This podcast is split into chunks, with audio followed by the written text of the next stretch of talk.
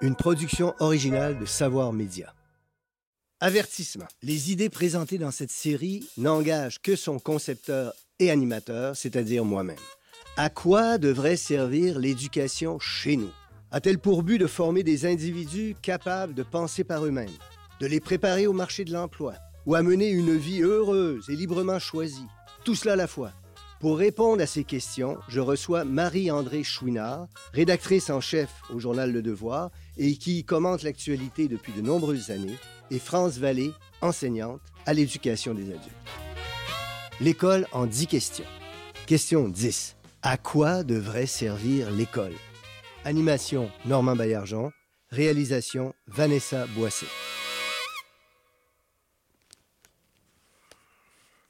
Bienvenue à ce dixième et dernier épisode de cette série consacrée à la philosophie de l'éducation.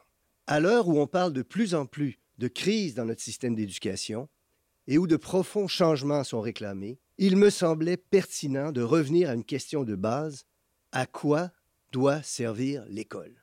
La dernière fois où on s'est posé cette question fondamentale, c'était il y a plus de 60 ans, lors de la célèbre commission Parents qui visait à combler le retard de scolarisation des Québécois francophones par rapport aux autres Canadiens. Pour vous donner une idée, en 1965, la moitié des Québécois âgés de 20 à 25 ans n'avaient fréquenté que l'école primaire. Seulement 4 des jeunes se rendaient à l'université.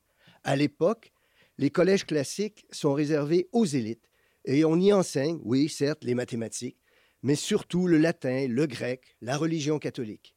Les Canadiens français sont peu et mal scolarisés, affirme alors le sociologue Guy Rocher, qui qualifie le système d'enseignement d'archaïque.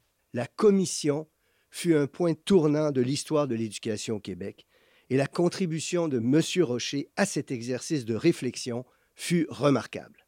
Qui est Guy Rocher? Guy Rocher est né en 1924 à Berthierville. Quand il a 8 ans, son père meurt et sa mère décide de confier l'éducation de ses deux fils à des religieux. En 1958, il obtient un doctorat en sociologie de l'Université Harvard aux États-Unis et devient un pionnier de cette discipline au Québec.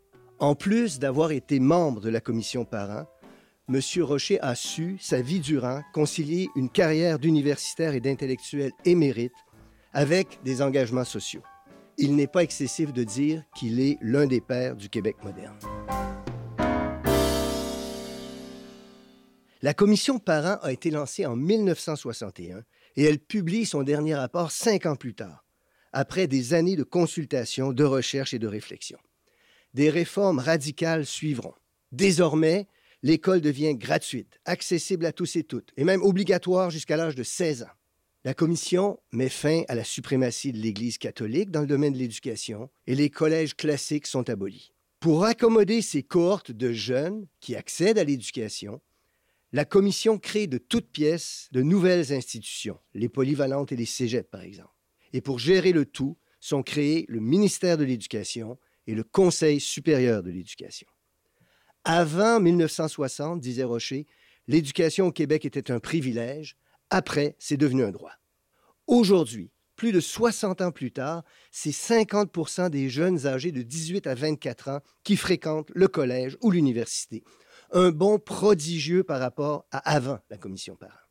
Faisant moi-même partie des premières générations à avoir fréquenté les cégeps, je suis reconnaissant envers la commission parents et je vois Guy Rocher depuis toujours et comme tant d'autres une immense admiration et le remercie de tout ce qu'il a apporté au Québec et à moi personnellement.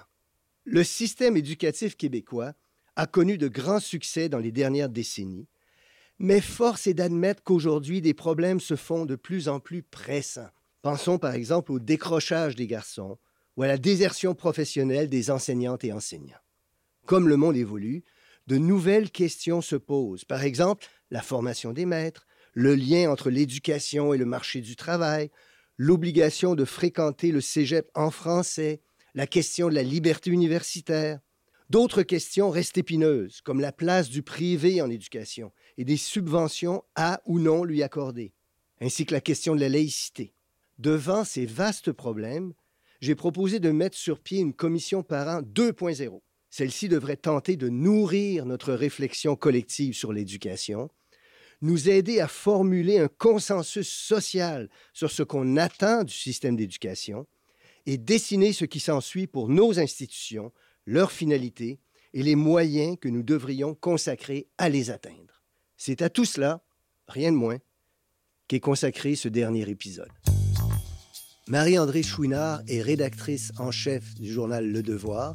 Elle écrit depuis de nombreuses années sur des questions d'éducation et je suis très heureux de l'accueillir ici. Madame Chouinard, la première question que j'ai envie de vous demander, c'est à quel défi fait face le système d'éducation au Québec? On évoque des choses comme la place du privé, l'inégalité des chances. Qu'est-ce que vous diriez que sont nos grands défis actuellement en éducation? Il y en a plusieurs et euh, on s'y réfère constamment. Je dirais que le plus grand défi, c'est la question des inégalités à l'école. On parle maintenant de trois réseaux d'éducation. Le réseau public, le réseau privé, mais au sein du réseau public, euh, ces programmes euh, particuliers qui sont soumis à une sélection des élèves, ce que j'appelle un petit privé dans le public. Et ça, bien, ça crée des inégalités. Ça a forcément une incidence euh, à la fois sur la valorisation de l'école, mais aussi sur la réussite des enfants. Euh, il y a toutes sortes d'autres défis. On a des défis euh, du côté des ressources dont devraient disposer à la fois les écoles, mais les enseignants aussi. Des défis grandioses aussi du côté des élèves en difficulté. Cette classe d'élèves qui euh, d'année en année, euh, prend une, plus grande importance et ça nous renseigne aussi sur ce que notre société devient. Donc, des enfants qui ont des problèmes, euh, des troubles de comportement, des difficultés d'apprentissage et qui se fondent dans les classes, mais qui n'ont pas accès à des professionnels auxquels ils auraient grandement besoin. Alors ça, moi, je pense que ça fait partie des défis importants de l'école en ce moment. Vous avez parlé, vous, en outre, d'une crise de valorisation de l'enseignement et de la profession enseignante. Pouvez-vous nous dire qu'est-ce que vous entendez par là et comment elle se manifeste? Bien, en fait, la valorisation, ou plutôt l'absence de valorisation d'éducation, c'est probablement la plus grande crise, à mon avis, que vit ou que subit l'école en ce moment. Il n'y a pas si longtemps, l'école était sur toutes les lèvres. Euh, ça faisait euh, l'objet de débats publics. Euh, on voyait le ministre de l'Éducation très affairé à des annonces à côté de ses acteurs du réseau entier. Donc, on les sentait partenaires et préoccupés par euh, l'importance de l'école. Là, absence de débat, pas d'annonce publique, tout se joue un peu en coulisses. Et moi, ça, je trouve ça extrêmement inquiétant. Euh, ça traduit peut-être une banalisation. Le gouvernement actuel nous dit que l'école est sa priorité, or, euh, c'est très peu visible. Et de cette absence de valorisation découle donc le fait qu'il y a un désintérêt pour la profession euh, enseignante, et ça, c'est très troublant. Les facultés d'éducation peine à, trouver de futurs maîtres. Et ça, c'est quand même un indice qui devrait nous, euh, nous ébranler. C'est quelque chose de majeur quand même, j'interviens là-dessus, qu'il y ait des pénuries d'enseignants. Plus récemment, on voit des gens qui quittent la profession avant l'âge de la retraite, qui prennent des pré-retraites. Ça, c'est un, indice qui se passe quelque chose qui est troublant en éducation, à mon avis. Je suis absolument d'accord avec vous. Et euh, ce que ça nous enseigne, c'est que malgré tout, leur enthousiasme, leur bonne volonté, euh, c'est soit qu'ils sont mal outillés, mal préparés, ou qu'une fois qu'ils arrivent, les conditions sont complètement euh, irréelles. élèves peut-être avec des besoins en adaptation scolaire trop importants par rapport à ce qu'on leur a euh, offert comme formation, manque de ressources. Puis bon, là, il y a un petit, euh, il y a un petit coup de pouce financier qui vient d'être donné par le gouvernement de, François Legault pour améliorer euh, les conditions salariales des enseignants. Et ça, c'est une excellente nouvelle. Moi, j'en étais. Je trouve que c'était un indice, en fait, d'une valorisation additionnelle de, de l'éducation. Mais ça va prendre plus que ça, je pense. Et je reviens à l'idée de départ. Pour moi, l'éducation devrait faire partie de tous les discours. Or, en ce moment, on entend parler beaucoup de santé, mais beaucoup de transport. Euh, on est beaucoup dans le béton, les structures, puis on oublie finalement l'âme d'une société qui sont euh, les futurs citoyens. Est-ce que j'exagère, selon vous, en soutenant que dans une certaine mesure, il y a dans la population en général encore une grande valorisation pour ce qu'elle est intrinsèquement, l'éducation, et que ça ne se traduit pas dans les gestes publics, dans les autorités publiques, dans le gouvernement. Il y a, une tension, il me semble, là. Vous avez raison, parce que quand je parle de dévalorisation de l'école, en fait, je veux surtout pas dire qu'on ne s'en préoccupe pas à tous les niveaux et partout, parce qu'en réalité, l'école, c'est assez fascinant de comprendre que tout le monde a une opinion sur l'école. On est tous allés à l'école, donc contrairement à bien d'autres domaines de la société euh, contemporaine, c'est un des secteurs où chacun, chacune a quelque chose à dire sur l'école. C'est souvent relié à son expérience, si elle était bonne ou moins bonne, on a une, opinion.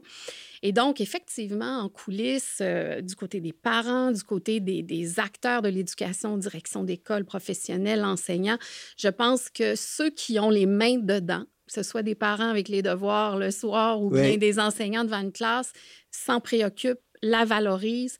Mais ce dont je parle, c'est plus, euh, puis il faut bien l'admettre, les choses vont changer en éducation seulement si le pouvoir, si les autorités et le gouvernement décident de faire quelque chose. Et c'est de là, je trouve, que part cette espèce de banalisation, de silence autour de l'éducation qui est très préoccupante. Voici un extrait du rapport parent. La démocratie suppose des citoyens éclairés. L'éducation est donc essentielle dans une société démocratique et elle doit y être également accessible à tous.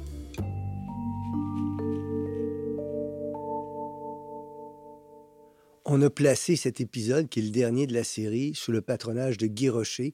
Comme vous le savez, M. Rocher était membre de la commission parents. C'est un moment extrêmement important dans l'histoire récente du Québec. Ça a été un moment de grande valorisation de l'éducation. En ce moment, au Québec, il y a des gens issus des syndicats, des milieux populaires, euh, qui mettent, comme des milieux communautaires, qui mettent sur pied une commission parents 2.0. Qu'est-ce que vous en attendez? Qu'est-ce que vous en espérez? Bien, d'abord, moi, je dirais que c'est une excellente idée parce que justement, ça, fait référence à, vous l'avez dit, un, événement et un texte fondateur. D'ailleurs, si on s'y réfère encore aussi souvent, c'est d'ailleurs un, premier indice de succès euh, important. Une commission parent 2.0, moi, j'aurais souhaité qu'elle euh, soit euh, prise d'assaut par le gouvernement et non pas qu'elle se fasse en coulisses. Ça semble pas être ce vers quoi on se dirige et c'est malheureux. Et donc, déjà en partant, il y a peut-être un petit faux pas, là, parce qu'on peut bien débattre, euh, avoir les meilleures idées du monde, réunir le plus grand nombre d'acteurs. Si au bout de ça, il n'y a pas des décisions et des changements concrets qui sont apportés, ce sera peut-être un peu un coup d'épée dans l'eau, malheureusement. Mais moi, ce que j'attendrais euh, d'une commission 2.0, c'est d'abord qu'elle nous ramène à ce que devrait être la mission de l'école. Je pense qu'en ce moment, il y a beaucoup de confusion sur euh, la mission de l'école et les finalités de l'école. Est-ce qu'on forme des travailleurs? Est-ce qu'on forme des citoyens? Est-ce qu'on forme des esprits libres? Et euh, de cette confusion-là, qui beaucoup émane des États généraux sur l'éducation de 1995-96, euh, ben, découlent euh, des choix de programme, euh, des façons de faire dans la classe, des confusions. les méthodologies ne sont pas nécessairement toutes les mêmes non plus d'un endroit à l'autre. Et à mon avis, la commission Parents 2.0 devrait d'abord nous ramener à l'essentiel, qui est ça. quelle est la mission de l'école? C'est peu connu, mais dans les discours qu'on tient sur l'éducation, beaucoup sont alimentés par une vision qui est issue des économistes qui s'appelle la théorie du capital humain l'éducation comme un investissement à la fois personnel et institutionnel. Et je pense, même si on ne cite pas souvent cette idée-là, l'origine d'un économiste qui s'appelle Gary Becker, de mémoire, si on ne l'évoque pas très, très souvent, c'est probablement quelque chose qui a été très, très important depuis une trentaine d'années en éducation, une certaine vision instrumentale de l'éducation. Pensez-vous qu'une réflexion collective sur l'éducation pourrait permettre de recadrer ça et de redonner sa place à la valeur intrinsèque de l'éducation. Oui, je, je pense tout à fait. Je reviens aux États généraux sur l'éducation qui ont établi que la mission de l'école était triple, instruire, socialiser et qualifier. Cet esprit de qualification a occupé de plus en plus d'espace au fil des ans.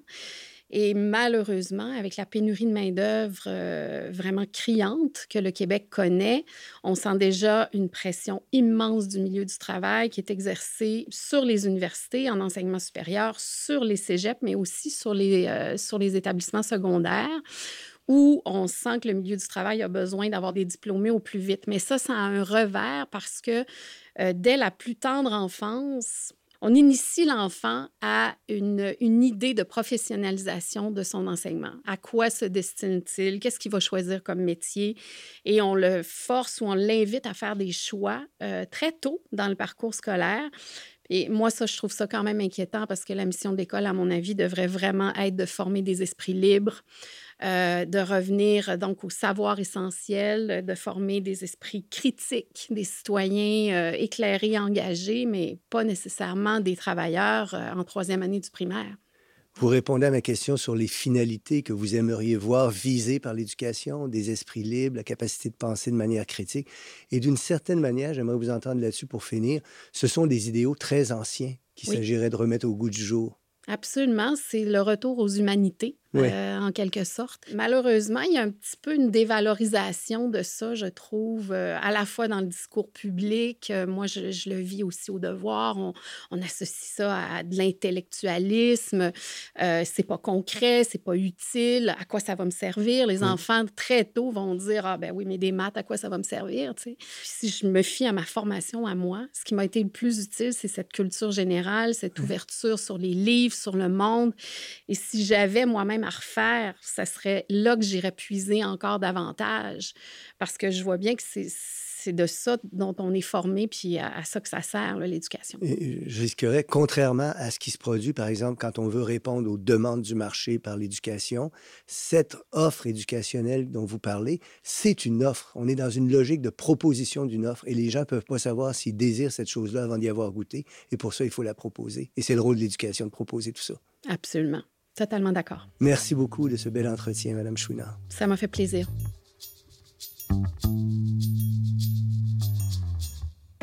Je m'appelle Flavie et j'ai 12 ans. Et maintenant, je tente d'expliquer un concept philosophique à une enfant de 12 ans. C'est tout un défi pédagogique. L'émission d'aujourd'hui, Flavie, portait sur l'école de demain. Alors, bien des gens pensent que le monde a changé, des nouvelles technologies sont apparues, que l'école qu'on connaît depuis longtemps déjà n'est pas exactement adaptée au nouveau monde, aux nouvelles générations. Et on se pose la question de savoir à quoi devrait ressembler l'école de demain, quels seraient les buts qu'elle viserait, quelles seraient ses finalités, pour employer un mot compliqué. Pourrais-tu me dire comment tu comprends ce problème-là? Euh, ça serait de changer euh, les écoles pour les adapter plus aux nouvelles générations, pour les adapter plus à, à ce que sont les nouveaux élèves, à ce que sont les nouveaux enfants, parce qu'il y a des mouvements, euh, le mouvement euh, LGBTQ, mettons, euh, LGBTQ+, il y a plein d'affaires qui sont nouvelles parce que le monde change. Ça serait d'adapter les écoles à ces nouvelles personnes-là, à ces nouvelles personnalités-là. Dans l'école que tu connais, est-ce qu'il y a des choses que tu aimerais qu'on conserve dans l'école de demain? J'aimerais qu'on conserve les conseils de compréhension. C'est un moment où on peut s'exprimer librement. Puis je pense que peu importe l'époque, ben, de mon point de vue, ça serait toujours bon de pouvoir s'exprimer sans se faire juger. Peut-être qu'il y aura des technologies futuristes où les gens pourront faire la télékinésie euh, en étant euh, gentils, mais c'est pas encore ça. Fait que je pense que ça reste toujours une bonne idée de pouvoir s'exprimer euh, librement puis en sachant que tu es écouté et non jugé. Donc ça, j'aimerais bien le garder. Par contre, j'aimerais peut-être changer, mettons, euh, l'aspect euh, très horaire de, la chose, ce serait d'avoir des horaires un peu plus flexibles. Pas nécessairement de rallonger la, récré de 15 minutes quand ça nous tente, mais de pouvoir vraiment, si tu veux travailler, mettons, sur ton texte, tu peux travailler sur ton texte.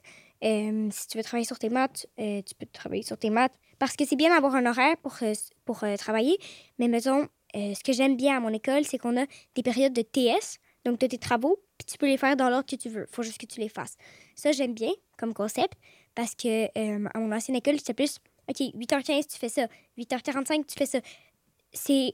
On a quand même un horaire, mais dans notre horaire, on choisit à quel moment on veut les mettre. Ce sont de belles idées, Flavie. Je tiens à dire que c'est un grand bonheur pour moi de discuter avec toi pendant ces 10 épisodes. Tu es vraiment une jeune fille remarquable. Ben merci, bonheur partagé. Euh, j'ai trouvé que c'était vraiment le fun comme concept, puis euh, on a parlé de choses qui m'intéressent beaucoup. France Vallée a longtemps été enseignante à la formation générale, à l'éducation des adultes, à la commission scolaire des premières seigneuries. Elle vient de prendre sa retraite. Avant de poser un regard bilan sur notre système d'éducation, vous qui venez de prendre votre retraite en éducation, revenons un peu sur votre carrière, comment vous avez accédé à ce monde et comment vous avez vécu ces années en éducation. J'ai travaillé quelques années comme chimiste et je suis allée faire un certificat en enseignement qui m'a permis d'enseigner au secteur jeune. Les premières années, j'ai enseigné dans les polyvalentes, donc euh, les sciences. Parallèlement à ça, j'ai travaillé aussi à l'éducation des adultes, la formation générale adulte. Quand j'enseignais au secteur jeune, je voyais des élèves avec des difficultés et c'est avec eux que je voulais travailler. Lorsque je me retrouvais à la formation générale adulte, mes classes étaient pleines de ces élèves-là. Donc un jour, j'ai décidé de rester au secteur adulte, de travailler avec les raccrocheurs. Hein, souvent, on parle des décrocheurs. Les décrocheurs ne sont pas à l'école. Moi, je travaille avec des raccrocheurs, des jeunes qui ont décidé de faire une différence dans leur vie, de nous donner leur confiance pour les aider. Au cours de votre carrière, vous dites avoir connu trois réformes de l'enseignement des sciences. Pouvez-vous nous en parler? Le système que j'ai eu, qui était l'enseignement très, euh, on va dire, très didactique, avec des formules, puis des problèmes à résoudre, presque pas de laboratoire. Quand j'ai commencé à enseigner, là, on avait, euh, on commençait avec l'expérientiel, avec faire plus de laboratoire, un petit peu moins de théorie, fallait essayer des affaires. Et présentement, qu'on enseigne davantage avec euh, un peu moins de connaissances, faut euh, aider les élèves à réinventer les boutons à quatre trous. Hein. On réinvente la roue. Et au niveau de la théorie, d'explication du monde autour, il y a de moins en moins d'informations qu'on donne aux élèves. Oui, on remplit les heures, on fait plein d'activités, ça bouge beaucoup, mais si je regarde ce que j'enseigne comme tel, euh, ça se diminue comme peau de chagrin. On peut parler d'une diminution des contenus enseignés? Des connaissances. Oui. On s'oriente vers les compétences. On ne peut pas, dans une même durée, tout enseigner. Ce qui fait que les connaissances prennent un peu le côté. France Vallée, on parle souvent en éducation au Québec d'une crise de l'éducation. Êtes-vous d'accord avec ce diagnostic-là? Puis à quoi ça tient alors, cette crise? Oui, je croirais qu'il y a une crise. Euh, plus au niveau du... Euh, on ne sait plus trop à quoi va servir l'école. Ah les enseignants essayent d'appliquer les programmes. Les parents ont des demandes, sont plus comme des clients. Je pense que oui, une partie du problème, c'est un problème de clientélisme. Vous avez parlé d'approche client, de clientélisme en éducation. Qu'est-ce que c'est exactement? Comment ça se manifeste, ça? Si je regarde au secondaire, c'est euh, tous les programmes des groupes qui font du sport, on a des groupes qui font euh, de l'art, on a des groupes. Et il y a presque plus d'écoles secondaires qui n'ont pas ces clients particuliers. Plus dans ce sens-là, l'approche client. Au secteur adulte, l'approche client, c'est euh, l'élève vient, euh, mettons, deux demi-journées par semaine.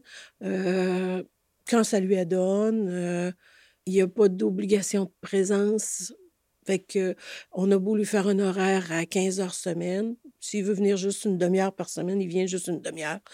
Pas de problème, ça va bien aller.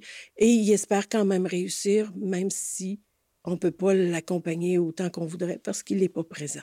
Un aspect de la crise de l'éducation dont on parle de plus en plus, c'est celui du décrochage des garçons. Pouvez-vous nous en parler?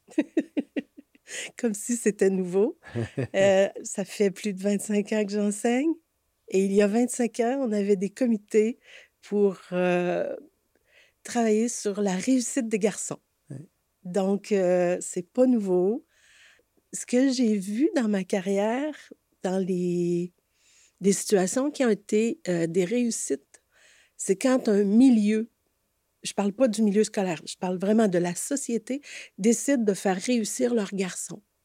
Je pense entre autres dans la région de je me souviens plus si c'est Lac-Saint-Jean ou euh, Chicoutimi, euh, le Saguenay. Euh, la société a décidé de faire réussir leurs garçons. Il y avait une entente avec les entreprises dans la région pour ne pas engager les garçons ou tous les autres jeunes sur les heures de classe et on ne donne pas des temps pleins à des jeunes si n'ont pas réussi leur diplôme d'études secondaires. La société, tout autour, s'était mis d'accord pour faire réussir leurs jeunes. Et ça a eu une réussite. De remettre le problème de la réussite des garçons juste sur le dos de l'école, ouais. c'est pas la bonne place.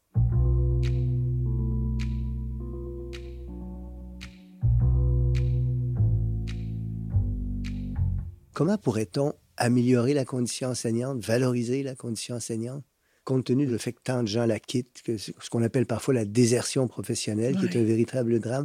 Présentement, les enseignants sont plus des, même si on dit que c'est des professionnels, sont plus des exécutants des ordres qui viennent du ministère. Implanter euh, des programmes très précis avec des choses très précises qui sont évaluées avec un examen de fin d'année très précis. Euh, ce qui fait que souvent, les, je pense entre autres au secondaire, les enseignants euh, enseignent pas pour le plaisir des enfants d'apprendre, enseignent pour que les enfants réussissent l'examen qu'il va y avoir à la fin de l'année. À la formation générale adulte, c'est la même chose. Je voulais amener des activités très créatrices. On me dit non, on n'a pas le temps pour ça. Les élèves sont ici pour obtenir leur diplôme. Il faut les faire réussir leur examen. Je pense qu'il faudrait laisser plus de latitude aux enseignants. Ça pourrait vraiment là, le permettre de peut-être rester. Hein. Il y a une soixantaine d'années au Québec, s'est tenue une vaste consultation sur l'éducation qu'on appelle la commission parents. Qu'est-ce que ça vous dit, cette commission parents-là? Qu'est-ce que ça a signifié pour vous? Euh, pour moi, c'est la commission de tous les possibles. Ça a permis à quelqu'un comme moi qui vient d'un milieu, euh, d'un milieu pauvre, ça m'a ouvert les portes, ça m'a permis d'aller à l'université. Euh, j'ai pu devenir chimiste, ce qui, ce qui, qui aurait été impensable euh, en d'autres situations. Euh, ça m'a permis de sortir de la classe sociale dans laquelle euh, je suis née. Face à la crise de l'éducation dont on parlait depuis tout à l'heure, il y a des gens qui préconisent et qui commencent même à mettre sur pied une nouvelle commission parents. Ils l'appellent la commission parents 2.0. Elle aurait pour mission de réfléchir sur ce qu'on entend être l'éducation au Québec. Qu'est-ce que vous attendez, vous, d'une telle commission? Qu'est-ce que vous aimeriez qu'elle fasse? Réfléchir à ce qu'on attend de l'école, ce qu'on attend des enseignants et ce qu'on espère pour nos enfants. Dans cet épisode, on s'est beaucoup questionné sur les fins de l'éducation. À quoi ça sert l'éducation? Quelle fin ça vise? Puis évidemment, il y a plusieurs concurrents. On peut dire que l'éducation doit d'abord servir à l'économie, à créer des emplois, à préparer à l'emploi, que l'éducation doit servir à former des citoyens, elle doit former des êtres libres et heureux, des êtres capables de penser critique, un peu tout cela à la fois. Supposons que vous deviez vous adresser aux membres de la commission parents nouvelle 2.0 et leur dresser le portrait, en partant de là, de ce que serait l'école de demain au Québec? Comment vous la décririez, cette école de demain? Ah, l'école de demain, je pense qu'elle devrait permettre aux, enfants de garder leur créativité, euh, d'aimer apprendre, parce que si on prépare quelqu'un pour un métier aujourd'hui, ce métier-là n'existera peut-être plus quand les enfants vont arriver euh, sur le marché du travail. Je pense qu'il faut les préparer à apprendre, à s'adapter. Et ça, ça va avec euh, un cursus de, de, base, savoir lire, savoir comprendre le monde pour pouvoir plus facilement, effectivement, s'adapter. Ah, ça serait des choses à dire aux membres de la commission Parents 2.0. oui. France Vallée, je vous remercie de cet entretien. Ben, c'est un plaisir. Merci à vous.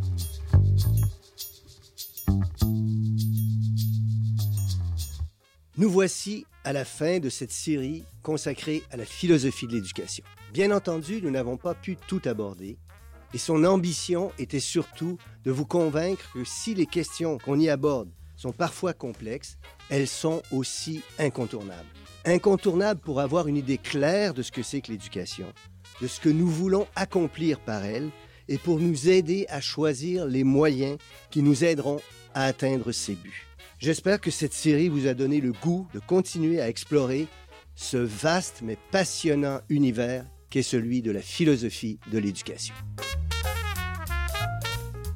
Nos invités aujourd'hui étaient Marie-André Chouinard, rédactrice en chef du quotidien Le Devoir, France Vallée, ex-enseignante à l'éducation aux adultes, et Flavie Lebel, philosophe en herbe. Animation Normand Baillargeon, réalisation Vanessa Boisset, recherche Jean-Baptiste Hervé. Prise de son, Marc-Antoine Pereda, Studio Bulldog. Production déléguée, Anne-Marie Simard. Direction générale et production exécutive, Nadine Dufour. Cette émission est disponible à la télé, en ligne et en balado-diffusion et est produite avec la participation financière du Conseil supérieur de l'éducation et en partenariat avec le gouvernement du Québec.